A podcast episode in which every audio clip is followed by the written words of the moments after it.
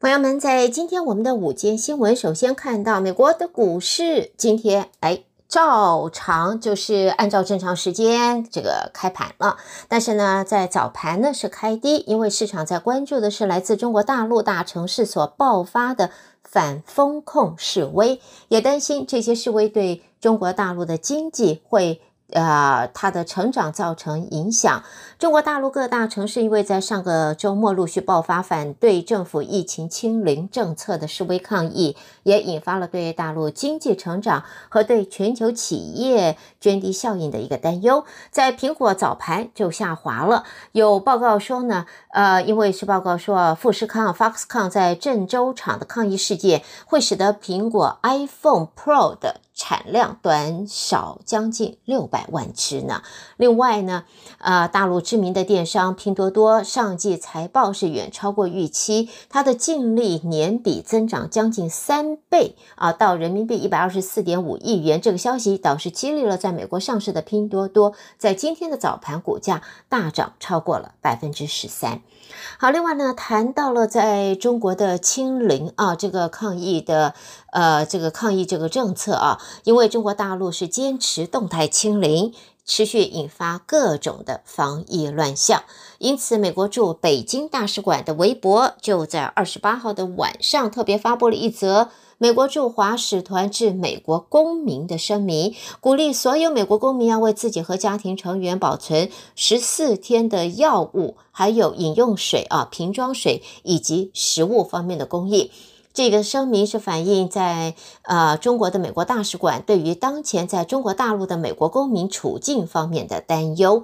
那么声明是指出，美国驻华大使伯恩斯和使团的其他官员已经定期向就是中国和国这个他的高级别官员直接提出美国政府对其中许多问题的关切，并且还会要继续如此。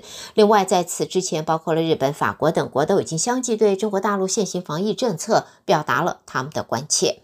好，再来我们看的是加密货币。加密货币交易所 FTX 快速倒台之后，现在加密货币圈又有一家公司宣告阵亡了。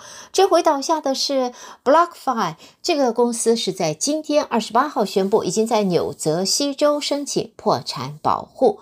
BlockFi 表示呢，申请破产保护是为了要稳定业务，有更多的机会来完成整顿，将会专注于追回所有对手方所欠的债务，包括了 FTX 和相关公司的实体。这个公司还启动了一项内部计划，要大幅的削减人事等相关开支。现在呢，BlockFi 仍然持有。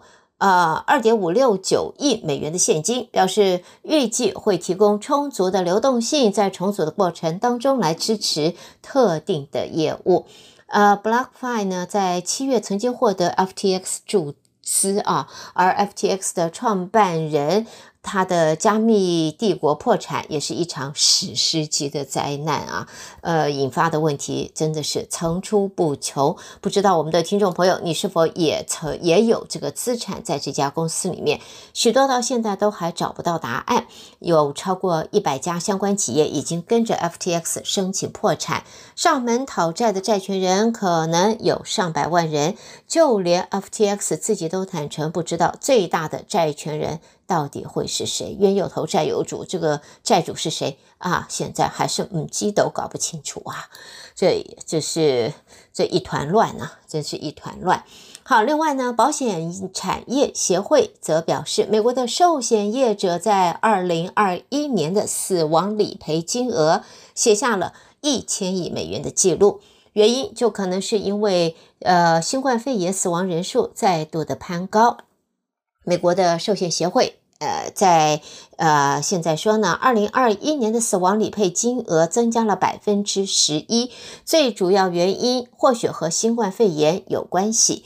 那么，在他会诊的保险业者提交给州保险部门的年度申报资料，他的首席经济学家说，基于相关资料透露的讯息有限，所以还没有办法真的区分死因，但是合理推测赔偿的这个理赔金额激增啊。跟疫情是有关系的。好，下边我们看其他方面的新闻。G7 就是七大工业国司法部长今天起召开史上的第一次会议，讨论如何追诉俄罗斯在乌克兰所犯下的战争罪行。德国司法部长则强调，起诉战争罪行需要有耐心，将需要好几年的时间。俄罗斯入侵乌克兰九个月以来，在乌克兰境内出现了多处的乱葬岗，挖出来的遗体有暴力致死的痕迹。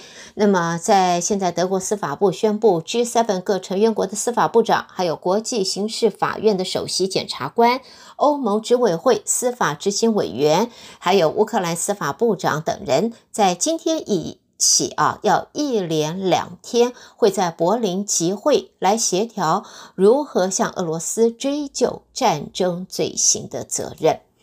好，接着呢，我们再看到的就是猴痘啊，呃，在世卫组织 WHO 已经在今天宣布，把猴痘原来叫 Monkeypox 的英文改为 Mpox，来避免现有名称对于有色人种的污名化。这种病毒起初在一九五八年是在丹麦的研究用猴子身上被发现，所以才叫它猴痘。但是几种动物身上都还是可以发现这种疾病，最常见于啮齿动物。公卫专家还有呃男女同志、双性恋者、跨性别者、维权人士纷纷呼吁废除猴痘 （Monkeypox） 这个名称。他们认为把这种病毒称作猴痘并不精准。而且也会涉及对非洲种族主义的刻板印象，不利于全球防疫应对。所以现在世卫在交流时，现在说了，那么将会使用的是 Mpox，并且也鼓励其他人遵循这一项建议。好，下边我们来看一下电动车。好，电动车谈到电动车，虽然很多的大厂这个车厂都在研发，都在这个方向走，但是呢，电动车大家听到这个名字就。跟听到了这个汉堡就想到麦当劳，听到电动车一定想到的是呃特斯拉啊特斯拉。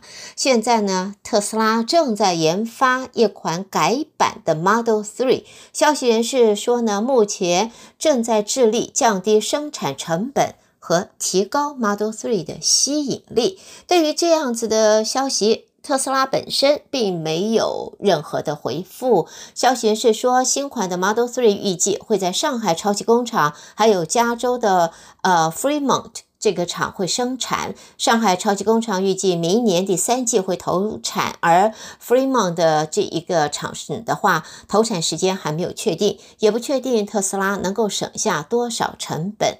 在特斯拉开创的研发方式是透过款行动来降低生产过程的复杂度和成本。